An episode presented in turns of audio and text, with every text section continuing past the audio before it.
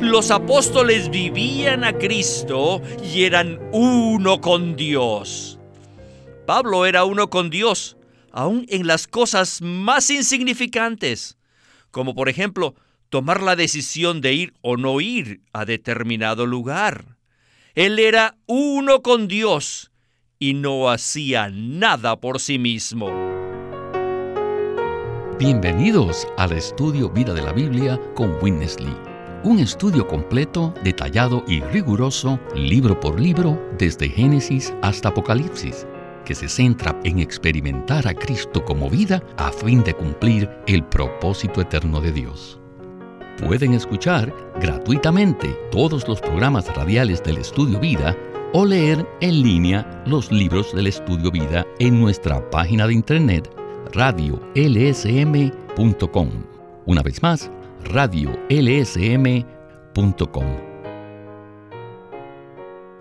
En el programa de hoy continuaremos estudiando la epístola del apóstol Pablo a los Corintios. Después de su fuerte exhortación a los Corintios en su primera carta, Pablo podía tener muy buenas razones para visitar la ciudad de Corinto en la primera oportunidad que se le presentara. Eso le daría la oportunidad de responder personalmente a cualquier malentendido y a tranquilizar a los creyentes corintios y aliviarlos después de que ellos habían recibido su primera carta. En el ámbito de las relaciones o de la sabiduría humana, esto sería el camino que Pablo debería haber tomado. Sin embargo, el vivir de Pablo no estaba dirigido por tales cosas. A pesar de haberles dicho que tenía deseos de ir a verlos, algunos de los corintios lo criticaban por demorar su venida. Pero Pablo tenía una razón muy poderosa para demorarse. Esta razón era el Señor Jesús mismo. El apóstol les dice que el testimonio de su conciencia era que él y sus colaboradores se conducían con sencillez y sinceridad de Dios y no con sabiduría humana. Por ende, la preocupación de Pablo era vivir una vida en perfecta unidad con el Señor. Este es el modelo que el apóstol llegó a ser no solo para los corintios, sino para todos nosotros hoy día. En el mensaje de hoy continuaremos hablando de la introducción a 2 Corintios, en un mensaje que se titula Palabras de Introducción, parte 3. Y en este programa, Antonio Hernández estará a cargo de los comentarios. Bienvenido, Antonio. Gracias por su invitación, Víctor. Me alegra que mencionara que Pablo fue un modelo, porque cuando leemos Segunda de Corintios y vemos la clase de persona que él era y cómo vivía también, podemos pensar que nunca seremos capaces de vivir de esa manera. Sin embargo, en el mensaje de hoy escucharemos unas palabras muy animantes que nos muestran que podemos ser participantes de la misma gracia y de la misma unción de las cuales participó Pablo, para llegar a ser la misma clase de persona que él. En este pasaje desarrollaremos el pasaje contenido en 2 de Corintios capítulo 1, versículos del 15 al 22. Es muy difícil entender este pasaje a menos que conozcamos el contexto en el cual fue escrito. Ya hemos mencionado que Pablo escribió una larga introducción para tranquilizar a los creyentes corintios y aliviarlos. Los corintios eran bastante complicados y cuestionaban a Pablo y su apostolado. Pablo se había propuesto ir a visitarlos, pero el Señor no se lo permitió, y por ese motivo lo criticaron aún más. Toda esta situación es en realidad una ventana que nos permite ver una persona que vivía a Cristo y que era un miembro viviente del cuerpo de Cristo para la edificación de la iglesia. ¿No le parece, Antonio? Claro que sí. Los corintios tenían una actitud de crítica hacia Pablo, porque les había dicho que pasaría por Corinto, pero había demorado su venida. El apóstol dice en el versículo 17 de esta manera, Así que, teniendo esta intención, ¿procedía acaso con inconstancia? Estas palabras indican que los corintios creían que él era una persona inconstante. A pesar de que Pablo no hizo una defensa de su propia integridad, en su respuesta nos revela qué clase de persona era y cómo vivía. Él vivía como un miembro viviente del cuerpo de Cristo. Antes de iniciar el primer segmento, leeré los versículos 18 y 19. Pablo dice, Mas como Dios es fiel, nuestra palabra a vosotros no es sí y no, porque el Hijo de Dios, Jesucristo, que entre vosotros ha sido predicado por nosotros, por mí, Silvano y Timoteo, no ha sido sí y no, mas nuestra palabra ha sido sí en él. Ciertamente el apóstol Pablo vivía en absoluta unanimidad con el Señor. Con esta introducción, estamos listos para escuchar a Witness Lee en el primer segmento del estudio vida de 2 Corintios.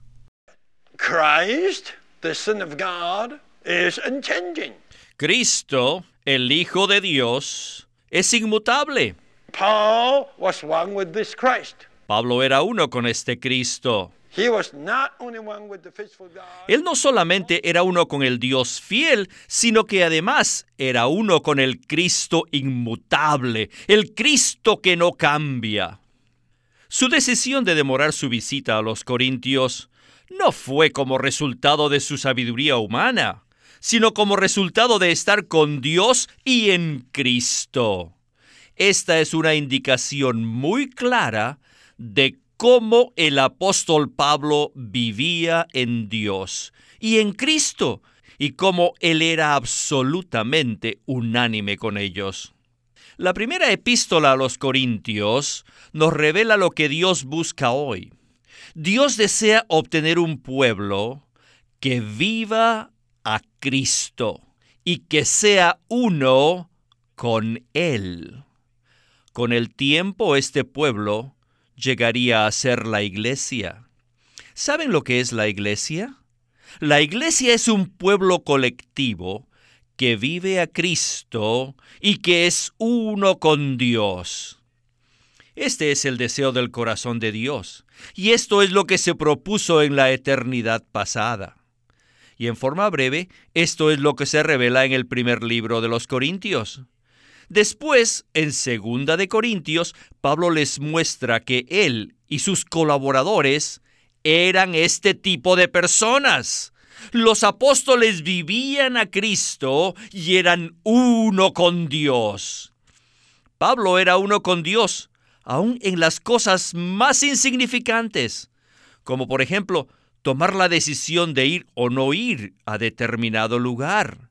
Él era uno con Dios y no hacía nada por sí mismo. Él no tenía ninguna intención de hacer algo que no proviniese de Dios o de hacer algo que no tuviera que ver con Dios. No, no, no, no, no. Pablo era uno con el Dios fiel y vivía al Cristo inmutable. Antonio, qué maravillosa palabra.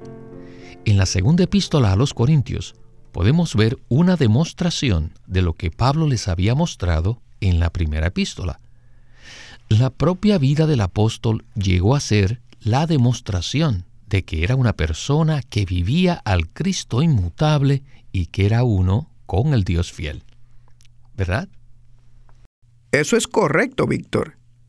Pablo estaba ayudando a los corintios a crecer y madurar en la vida divina para que llegasen a ser personas que ya no viviesen por sí mismas, sino que viviesen en Dios y en Cristo.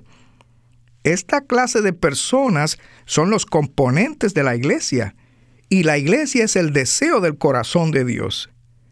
Cuando Pablo escribió a los Corintios, él estaba laborando para introducirlos en un nivel más elevado en su experiencia cristiana puesto que los corintios eran almáticos, carnales y no vivían en su espíritu, Pablo estaba haciendo un gran esfuerzo para que ellos comprendiesen la clase de vida que debían vivir, a fin de llegar a ser los constituyentes de la iglesia.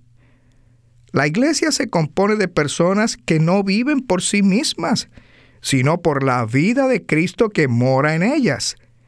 Esta es una palabra maravillosa que nos muestra que Dios desea que seamos esta clase de personas para que podamos cumplir el deseo de su corazón, el cual es la iglesia.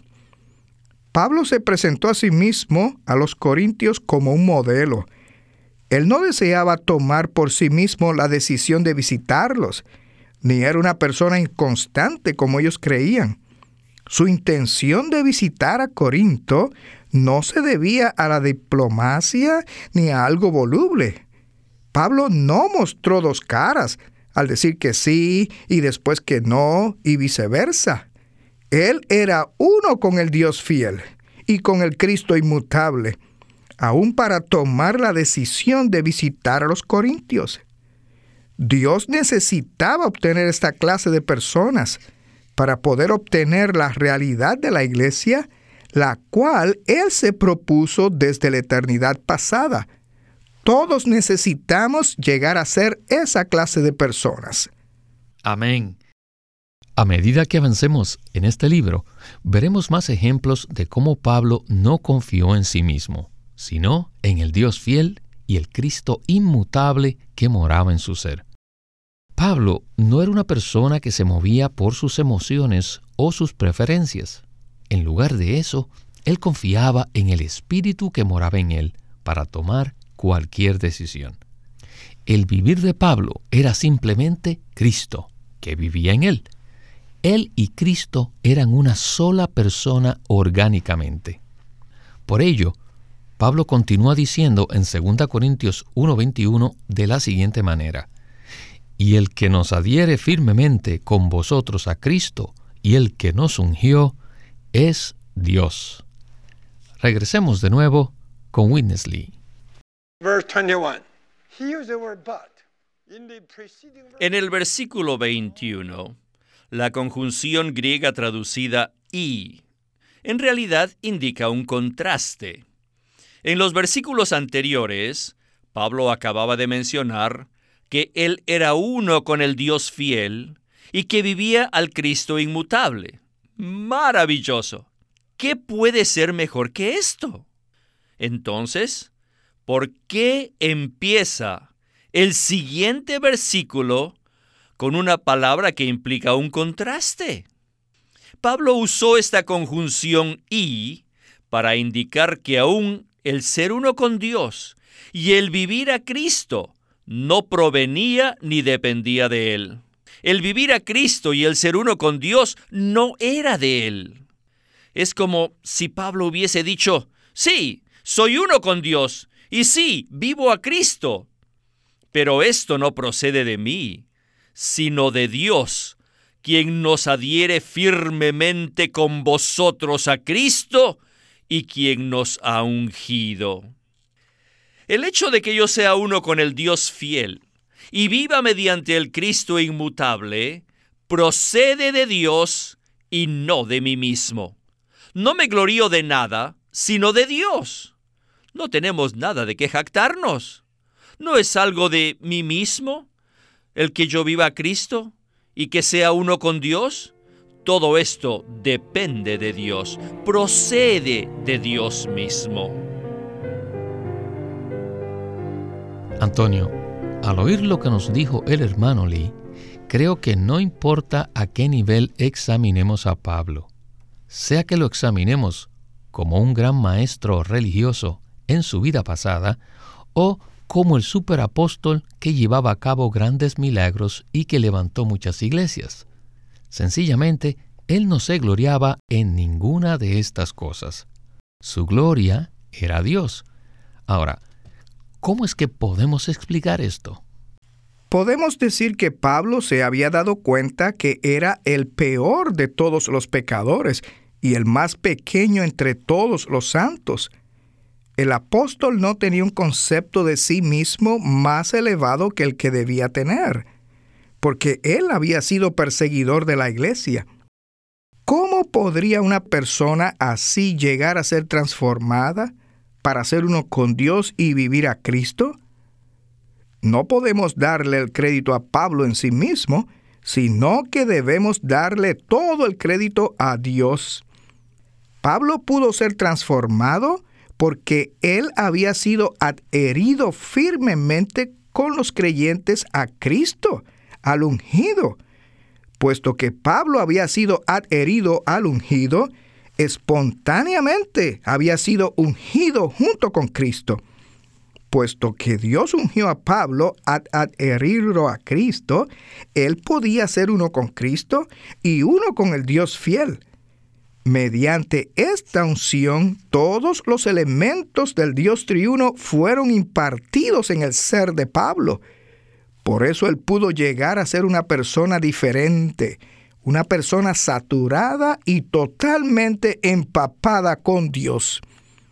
Como resultado de esto, Pablo pudo vivir la clase de vida que vivió, es decir, una vida en unanimidad con Dios y expresaba al Cristo inmutable.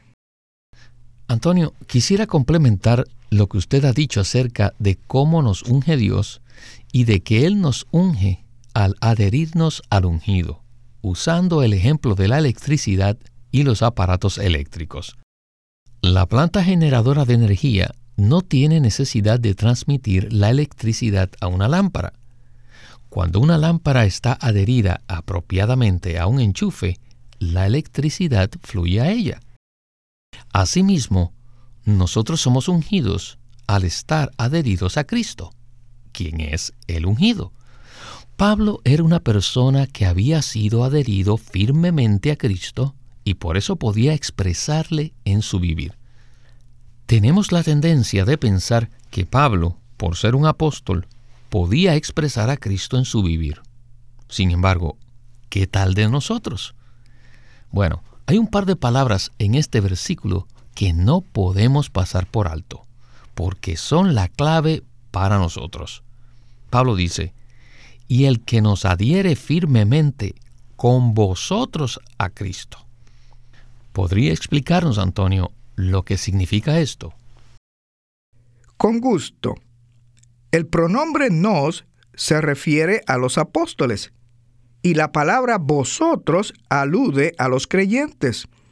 Es decir, que todos nosotros, como creyentes de Cristo, hemos sido adheridos a Él por Dios a medida que ejercitamos nuestro espíritu para contactar a este Cristo maravilloso que vive en nosotros, Él nos unge con todo lo que Él es.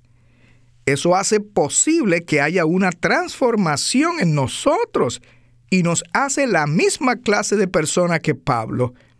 En otras palabras, todos nosotros tenemos la misma oportunidad y la misma posibilidad que tuvo Pablo esto es tremendo. Seguro que sí. Pablo continúa diciendo en el versículo 22, el cual también nos ha sellado y nos ha dado en arras el Espíritu en nuestros corazones. Bien, regresemos con Witness Lee para el segmento final. Maya, los versículos 21 y 22 son muy profundos muy profundos. Pablo dice que Dios había adherido a los apóstoles junto con los creyentes a Cristo. Alabado sea el Señor, porque hemos sido adheridos al ungido. El ungido es la palabra griega Cristos, y Cristo significa el ungido. En todo el universo una sola persona ha sido ungida por Dios. Aleluya. Él está lleno de la unción. Aleluya, porque los apóstoles han sido adheridos juntamente con los creyentes. Hemos sido adheridos no a los cielos, ni a los ángeles, ni siquiera a Dios mismo, sino que hemos sido adheridos al ungido de Dios. Ahora todos estamos en el ungido. Hemos sido ungidos al ser adheridos a Él. Ahora, por haber sido adheridos al ungido, Oh, the oil flows, la unción fluye, flows through all of us. fluye a través de todos nosotros. Pero no solo eso, sino que además hemos sido sellados. La unción implica ser sellados. Al aplicarnos la unción, esta se convierte en el sello que nos hace diferentes de todos los demás. Además, este sello nos hace portar la apariencia de Dios. En este versículo, Pablo también dice que Dios nos ha dado las arras del Espíritu en nuestros corazones. ¿Qué significa esto? Significa que las arras del Espíritu son el Espíritu mismo como las arras. Al adherirnos a Cristo se producen tres resultados. La unción, el sello y las arras. Estas tres cosas son en realidad una sola cosa. Aleluya. Tenemos la esencia, and we got the image, tenemos la imagen and we got the y tenemos la garantía. Todo esto no es nada más que el Dios procesado, who is now the Spirit. quien ahora es el Espíritu. Hallelujah. We got anointed. Aleluya, hemos sido ungidos, Oh, we got sealed. hemos sido sellados And we have the plan. y se nos han dado las arras. Por eso podemos ser uno con el Dios fiel y podemos vivir a Cristo. Ahora ya somos aptos y ya estamos equipados para vivir al Cristo inmutable. Antonio, apenas tenemos unos pocos minutos para hablar acerca de estos tres grandes puntos, la unción, el sello y las arras. No debemos pensar que estas son tres cosas diferentes. En realidad, son tres aspectos de una misma cosa, que se producen como resultado de adherirnos a Cristo. Así que, ¿podría usted darnos una palabra de conclusión? Por supuesto, Víctor. Estos tres puntos son el resultado de adherirnos a Cristo. La unción imparte a nosotros la esencia misma de Dios, es decir, mezcla a Dios con nosotros internamente. Luego, esta unción nos sella con la esencia de Dios y hace de nosotros la imagen de Dios. Las arras son el Espíritu de Dios como nuestra garantía de que heredaremos a Dios mismo, quien es nuestra herencia eterna. Estas tres cosas nos capacitan y nos equipan para vivir la misma clase de vida que vivía Pablo. Una vida que es una con el Dios fiel y que vive al Cristo inmutable. Esta es la clase de vida que todos nosotros debemos vivir como miembros de la iglesia. Sin embargo, no es posible que vivamos esta clase de vida por nuestro propio esfuerzo, puesto que hemos sido adheridos al ungido de Dios y hemos recibido la unción, el sello y las arras. Cada día recibimos la impartición de la esencia de Dios en nuestro ser interior y espontáneamente lo expresamos en nuestro vivir. Esto es maravilloso todos los creyentes podemos ser iguales a Pablo. Todos debemos exclamar aleluya. No solo porque Pablo estaba capacitado para ser uno con el Dios fiel y vivir al Cristo inmutable, sino que todos nosotros también lo estamos. Esta capacidad proviene de Dios mismo, quien nos ha adherido firmemente a Cristo el ungido. Creo que todos necesitamos estar gozosos y debemos ser animados a entrar a esta clase de vida. Una vida que vive, que manifiesta y expresa a Cristo para edificar el cuerpo de Cristo. Antonio, Qué bueno ha sido compartir con usted en este mensaje. Gracias por venir al Estudio Vida. Soy yo el que aprecia mucho su invitación, Víctor.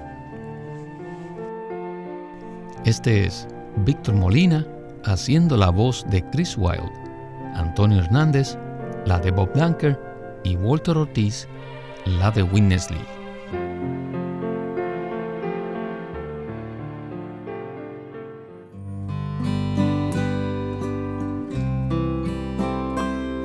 El día de hoy queremos presentarles un libro titulado El Plan Eterno de Dios, en el cual Watchman Nee presenta el plan que Dios tiene desde la eternidad, el cual sobrepasa con creces la satisfacción de nuestras esperanzas y de nuestros anhelos personales.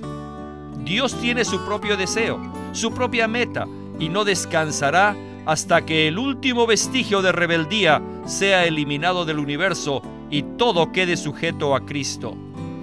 Y en este plan, la iglesia juega un papel muy importante.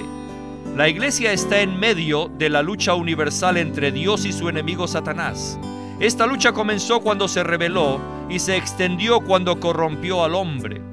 Y ahora la responsabilidad de derrotar a Satanás recae sobre la iglesia en la medida que ésta se esfuerza, mediante la revelación y la oración, por defender los intereses de Dios sobre la tierra y eliminar todo indicio de la influencia satánica.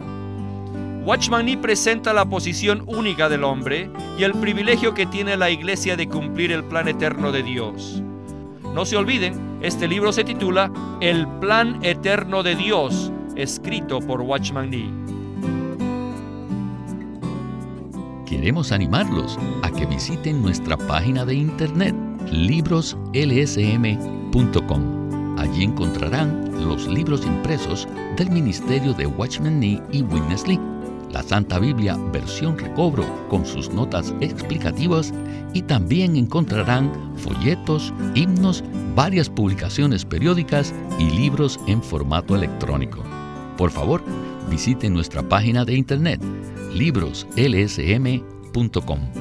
Una vez más, libroslsm.com o llámenos a nuestro teléfono gratuito 1-800-810-1149.